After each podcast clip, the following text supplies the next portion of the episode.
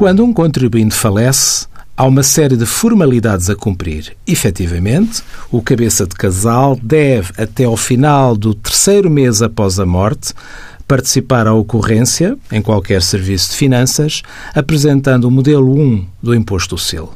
O cabeça de casal deve ser portador da certidão de óbito e dos cartões de cidadão da pessoa falecida e de cada um dos herdeiros.